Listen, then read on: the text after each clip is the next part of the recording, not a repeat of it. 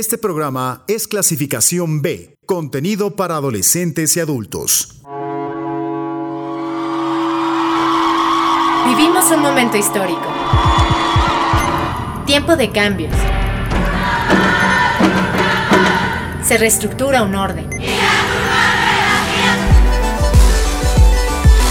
Libres, conscientes, protagonistas del cambio. ¡Vivas! La voz de las mujeres en Uniradio.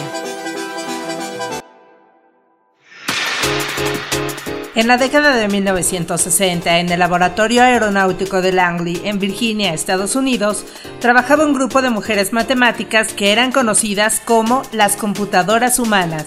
Este alias surgió porque con sencillas calculadoras, lápices y reglas fueron capaces de realizar los cálculos necesarios para ayudar a la NASA a poner en órbita al astronauta John Glenn.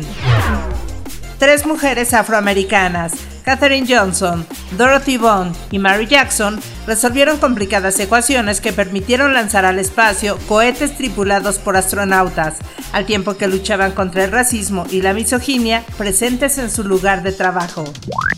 Ellas formaron parte de las mentes más brillantes de su generación, su historia se dio a conocer en el libro Hidden Figures, escrito en 2016 por la autora estadounidense Margot Lee Shetterly, e inmediatamente llevado a la pantalla grande en una película del mismo nombre que se estrenó a inicios de 2017. Esta película, que obtuvo varias nominaciones a los premios Oscar y a los Globos de Oro, nos da la oportunidad de conocer las aportaciones y triunfos de las protagonistas, que pertenecen a dos de los grupos humanos más históricamente discriminados.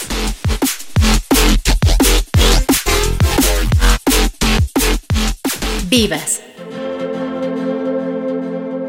Muy buena noche, qué gusto saludarles. Soy Ginarelli Valencia y ya estamos en un episodio más de Vivas, el programa de equidad de género de Uniradio, la estación de la Universidad Autónoma del Estado de México. Este espacio radiofónico para hablar sobre temas que nos permitan alcanzar una sociedad más equitativa. Como cada ocasión, pues saludo también con gusto a Katia Fuentes, quien es productora y con quien comparto los micrófonos en este espacio. Katy, ¿cómo estás? Hola, ¿qué tal Gina? Muy buenas noches. Como siempre me da un gran gusto poder saludar a toda nuestra audiencia y sobre todo invitarles a una nueva transmisión de Vivas en la que presentaremos temas interesantes el día de hoy enfocándonos un poco a lo que es la cultura y su difusión con enfoque de género.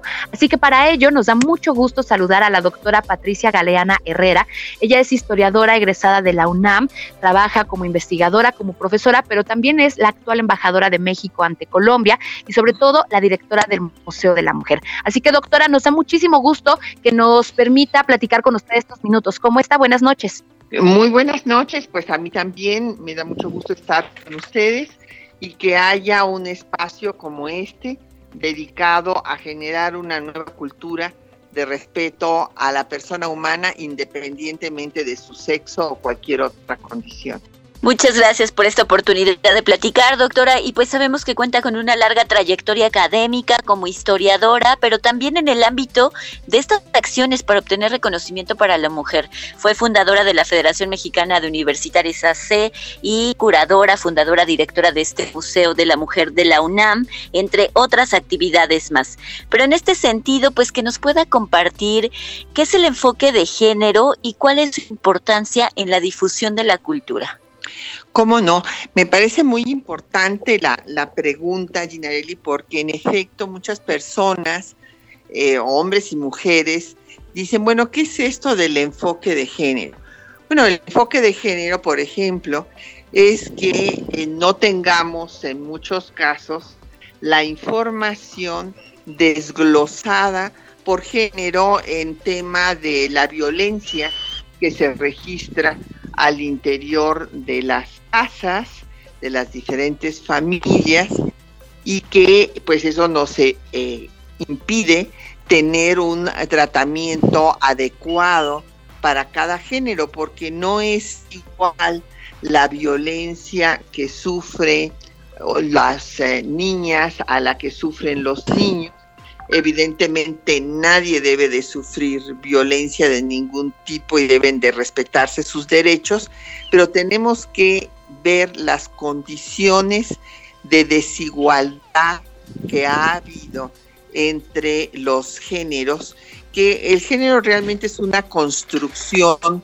cultural que se ha elegido en base a las diferencias biológicas, pero que en muchos aspectos a lo largo de la historia de la humanidad ha eh, evitado el desarrollo de las mujeres y que se respeten sus derechos. Y esto porque ha predominado una cultura patriarcal desde la prehistoria. Esto es, se ha impuesto la fuerza física sobre eh, la razón. De acuerdo, doctora. Y en este sentido, entonces podemos nosotros identificar una gran necesidad dentro del ámbito cultural, que sería precisamente ofrecer estos contenidos o esta mirada eh, con el enfoque de género para que todos podamos ser inclusivos y sobre todo para que se pueda reconocer aquellas creaciones que eh, pues por diferentes razones, como podría ser por ejemplo la ideología eh, generada a través del eh, patriarcado, no se le ha dado esa difusión o no se le ha dado ese justo reconocimiento como podría ser la obra, la, el trabajo realizado por mujeres entendiendo esta necesidad, partiendo de este punto, ¿nos puede platicar cómo es que surge este proyecto para crear en México el primer Museo de la Mujer? Sí, con mucho gusto. Mire usted, eh, como yo soy historiadora y he sido defensora de derechos humanos, pues prácticamente toda mi vida, fui secretaria ejecutiva de la Comisión Nacional de Derechos Humanos y 11 años consejera electa por la Asamblea para la Comisión de Derechos Humanos de la Ciudad de México.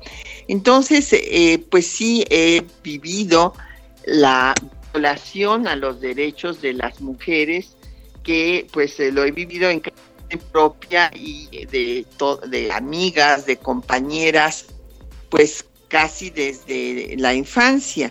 Va uno cobrando de esas diferencias, esas diferencias que marginan a las niñas respecto de los niños, que no pueden tener ciertos juegos, de estar en su casa y no pueden ir a hacer los trabajos con sus compañeros porque salir de la casa es peligroso y porque es peligroso, pues esta situación de acoso sexual que han sufrido las mujeres a lo largo de la historia.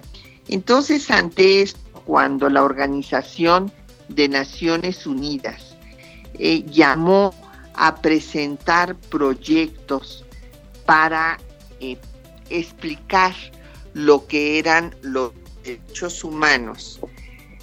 Yo presenté en una conferencia que hubo en Río de Janeiro el proyecto de hacer un Museo de la Mujer mostrando la historia de las mujeres para que eh, las personas que visitaran al museo, ellas solas llegaran a la conclusión de que había sido injusto el tratamiento que se les había dado a las mujeres a lo largo de la historia, simplemente mostrando los hechos.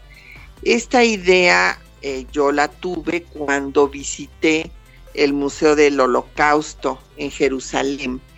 Es un museo impactante, eh, eh, hay museos del Holocausto en diferentes partes del mundo, en Estados Unidos, aquí en México, pero no hay ninguno tan impactante como el de Jerusalén, por razones obvias. Pero entonces cuando ve uno lo que aconteció, eh, sin que le digan a uno nada más, uno dice, es que esto no puede volver a acontecer, esto es eh, monstruoso. Y entonces yo dije, si eh, las personas ven lo que han sufrido las mujeres para tener cada uno de sus derechos, pues van a rechazar esta cultura patriarcal, discriminatoria, y van a, considerarla injusta. Quiero decirles que la, el, comentario más satisfactorio que he tenido en toda mi vida fue uno que escribió eh, un obrero eh, que puso, después de visitar el Museo de la Mujer, puso, soy obrero de 54 años. de veras que la han tenido difícil las mujeres. Punto. Eh, este, fue, este fue el comentario. Dije, bueno, este señor justo logramos, logré que él dijera, es que pues no es justo. No es justo que a las mujeres no se les dejara estudiar eh, y nada más pudieran aprender rezos y, hacer madres y que tuvieran tantas dificultades para estudiar matemáticas, historia. No es justo que no se les considerara eh, capaces de tener una propiedad, no es justo que no se les considerara ciudadanas, eh, no es justo que vivan esta violencia. Entonces, eh, todo esto está mostrado en el museo a través de datos duros, de datos históricos. Pues sin duda una historia, eh, pues datos que debemos eh, revisar todos, sobre todo para que sepamos cuál es el paso que ha tenido la mujer a lo largo de las diferentes épocas. Eh, pues también queremos invitarle a todos los que nos están escuchando a enviarnos sus comentarios, sugerencias. Recuerden el teléfono de WhatsApp 7225 91 36 33 y los invitamos a seguirnos en nuestra página de Facebook en Vivas 99.7 FM. Así es, tenemos que hacer una breve pausa. Vamos a dejarles a continuación con esta canción titulada Talking About a Revolution a cargo de Tracy Chapman, hablando precisamente un poco eh, pues de todas estas acciones que se tienen que tomar para que cambien estos paradigmas, estas maneras de hacer las cosas y bueno, pues ahora a las mujeres se nos tome en cuenta, se nos incluya y por supuesto se reconozca la valía de nuestras aportaciones. Hacemos la pausa y enseguida regresamos con más aquí en Vivas.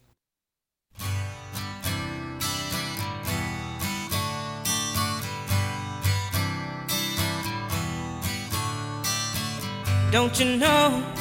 We're talking about a revolution. It sounds like a whisper.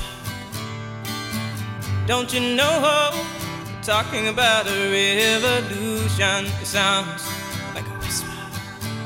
While they're standing in the welfare lines, crying at the doorsteps of those armies of salvation, wasting time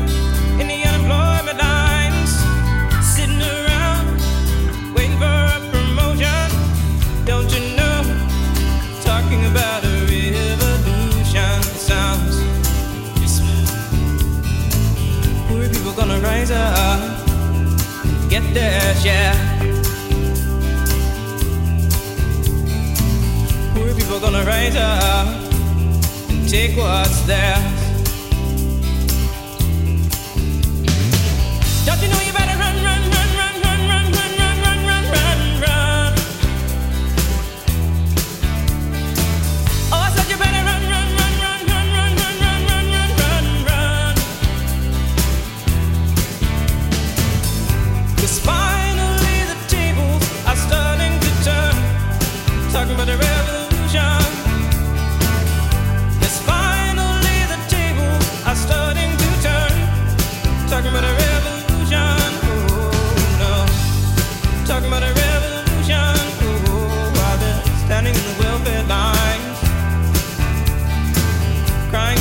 Of the armies of salvation.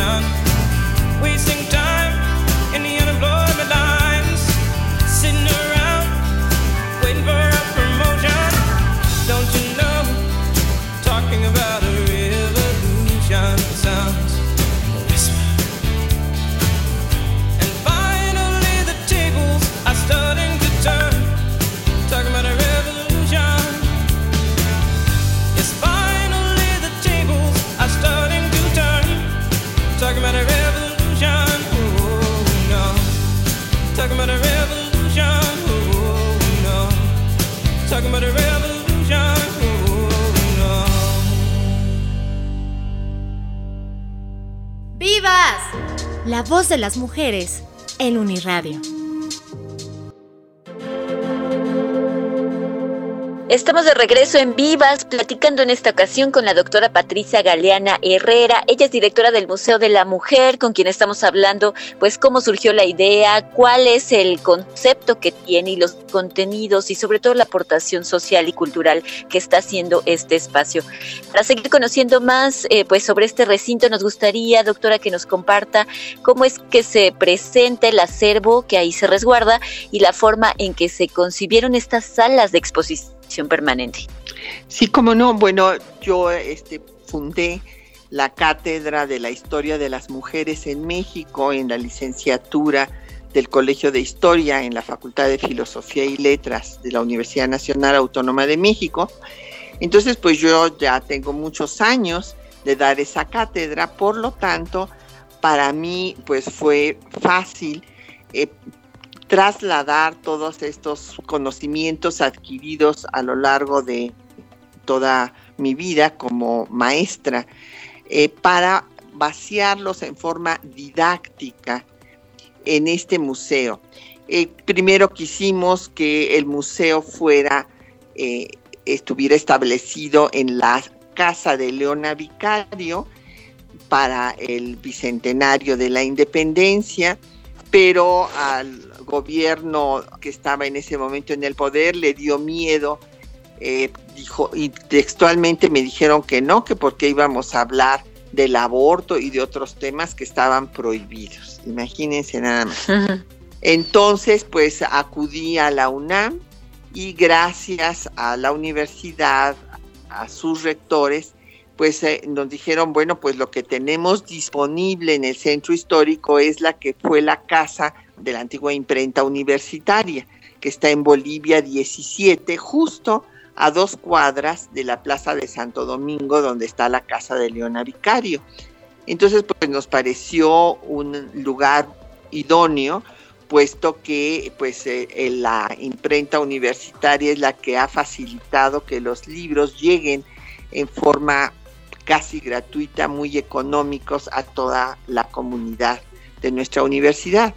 Entonces eh, eh, tuvimos, yo hice todo el guion, la selección de los textos, eh, los epígrafes, las fichas biográficas de las diferentes mujeres y lo que hago es un recorrido histórico.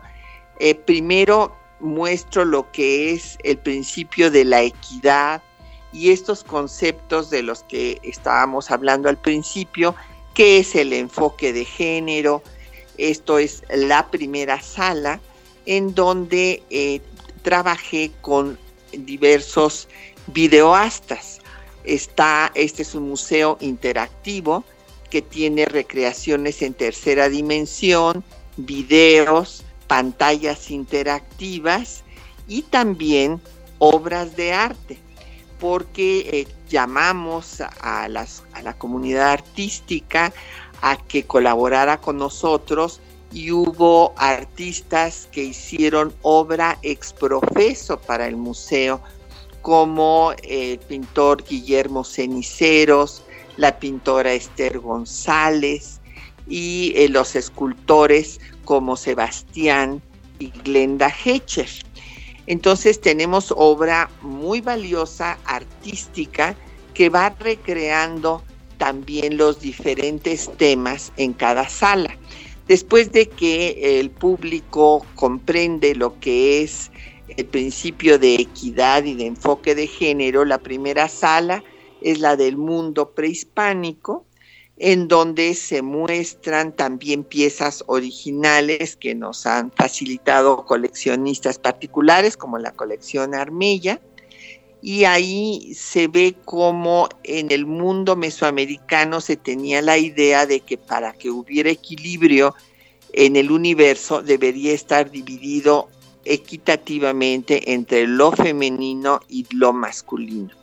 Después se pasa a la sala del marianismo, que es cuando ya impera pues eh, la religión católica y la idea de que la mujer debe de ser como la Virgen María, virgen y después madre, y que debe estar encerrada en su casa.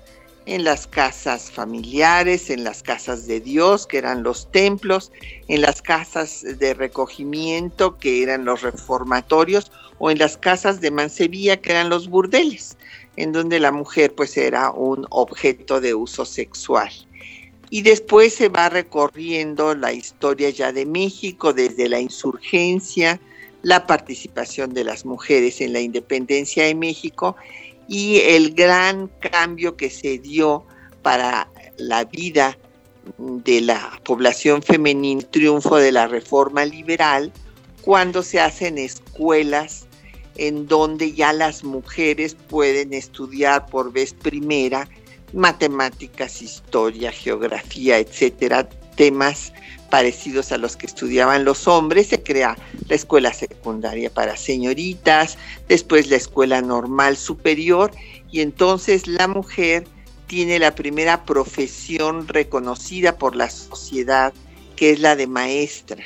Si podía educar a sus hijos, podía educar a, los hijos de los demás y de ahí entra a la universidad. A cuentagotas va eh, teniendo este acceso y después viene pues la revolución, la importancia de las maestras normalistas en la revolución, la lucha por la ciudadanía. En la sala de ciudadanía tenemos una línea del tiempo donde eh, el, el público asistente puede ver cómo se fue luchando por los derechos políticos en las diferentes partes del mundo y cómo México fue uno de los últimos seis países de América Latina que le concedió eh, la ciudadanía plena a sus mujeres por el temor a que la Iglesia Católica las dominara. Y después pasamos a los módulos que van a dar cuenta década por década desde que la mujer tiene el voto hasta el, el año 2000 y hay un centro de documentación que es fundamental para quienes quieran ir a hacer investigación, tesis sobre el tema de las mujeres, donde se cuenta con un acervo tanto físico como virtual muy importante. También tenemos una pequeña sala de exposiciones temporales y actualmente se está haciendo una ampliación para que contemos con un auditorio más grande porque teníamos una sala muy pequeña de conferencias y ahora ya vamos a poder tener un auditorio y una biblioteca de mayores dimensiones. Perfecto, pues sin duda un recinto que ha crecido no solamente de manera física, sino también seguro en cuestiones de importancia y de alcance, que es principalmente eh, lo que interesa en este tipo de, de, recintos, de actividades con los enfoques de género, llegar a más personas. Y bueno, esta experiencia del comentario que nos compartía acerca de aquel obrero que logró captar la esencia de lo que ahí se estaba mostrando, pues creo que nos eh, engloba perfectamente bien la labor tan importante que tienen. Tenemos que hacer rápidamente una última pausa, los vamos a dejar con esta, eh, este pequeño audio en torno a los tendederos creados por la artista Mónica Mayer, a través de los cuales pues ella dio pauta para que se pudieran visibilizar aquellas situaciones a las cuales las mujeres en muchas ocasiones, en muchas circunstancias, estamos expuestas generalmente a la violencia. Así que hacemos esta pequeña pausa y enseguida regresamos con la parte final aquí en Vivas. Ecos.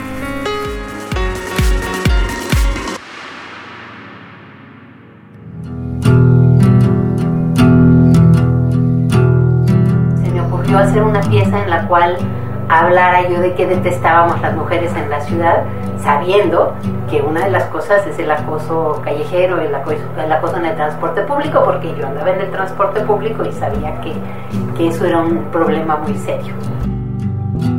La situación de violencia contra la mujer en la Ciudad de México y en el país es terrible. Desaparecidas, asesinadas, violencia doméstica, es, es, es, muy terrible. Creo que en este contexto el acoso se vuelve más serio. Porque el acoso callejero que puede pasar como un piropo, que puede pasar como una mirada lasciva, como algo que quizá parecería no ser tan violento, se vuelve mucho más serio en un contexto en el que estamos, en el que diario nos enteramos de mujeres que desaparecen, de niñas que desaparecen, de mujeres que son asesinadas.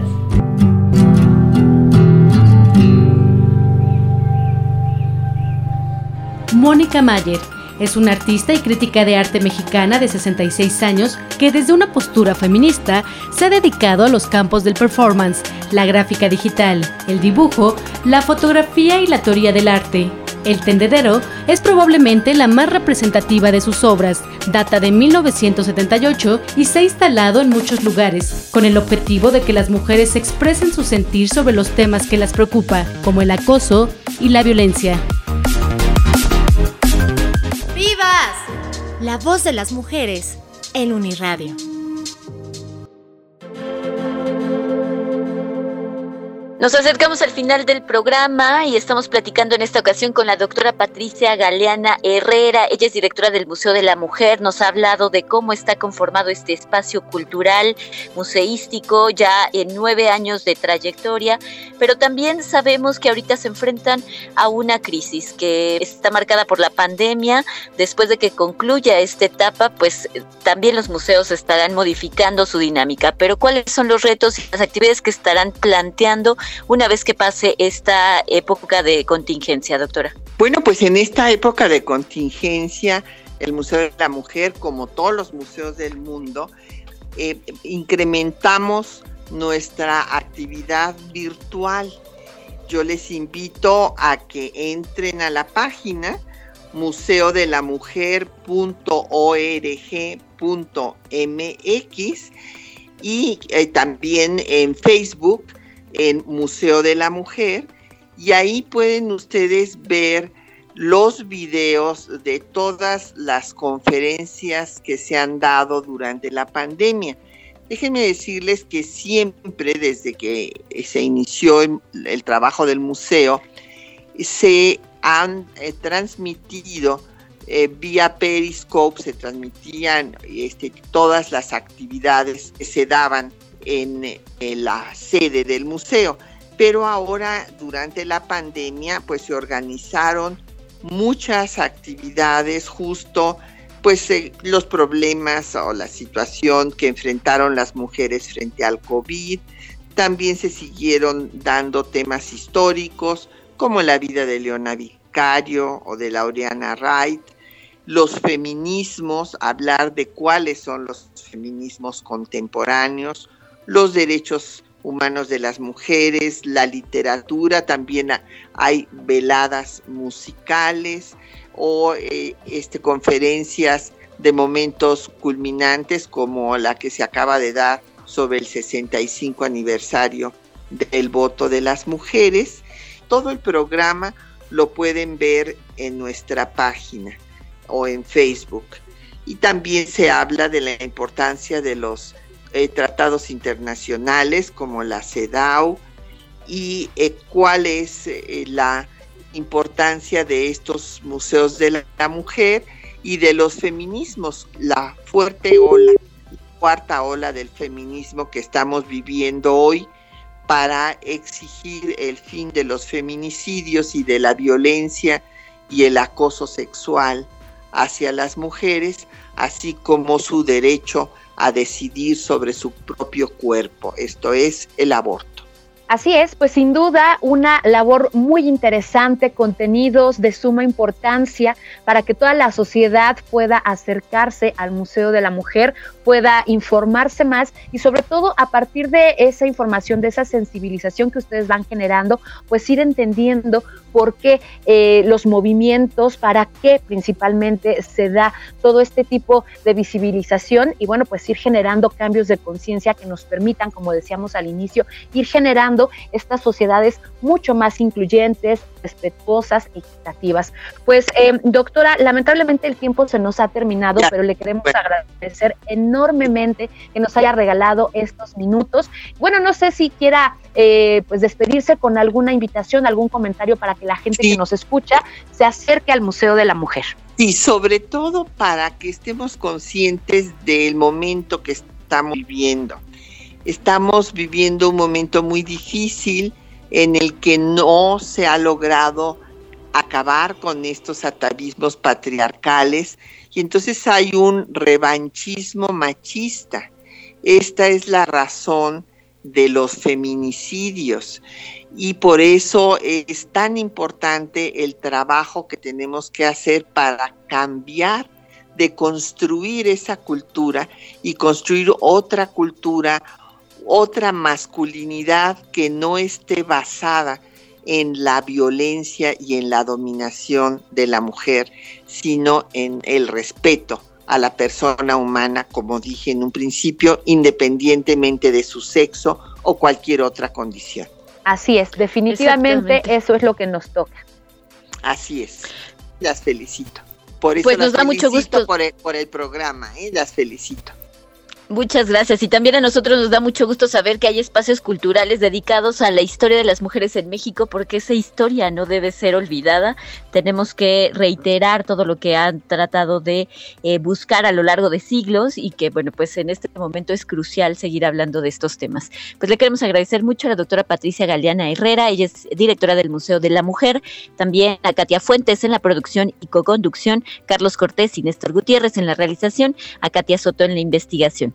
Yo soy Ginarelli Valencia y nos escuchamos en otro episodio más de Vivas.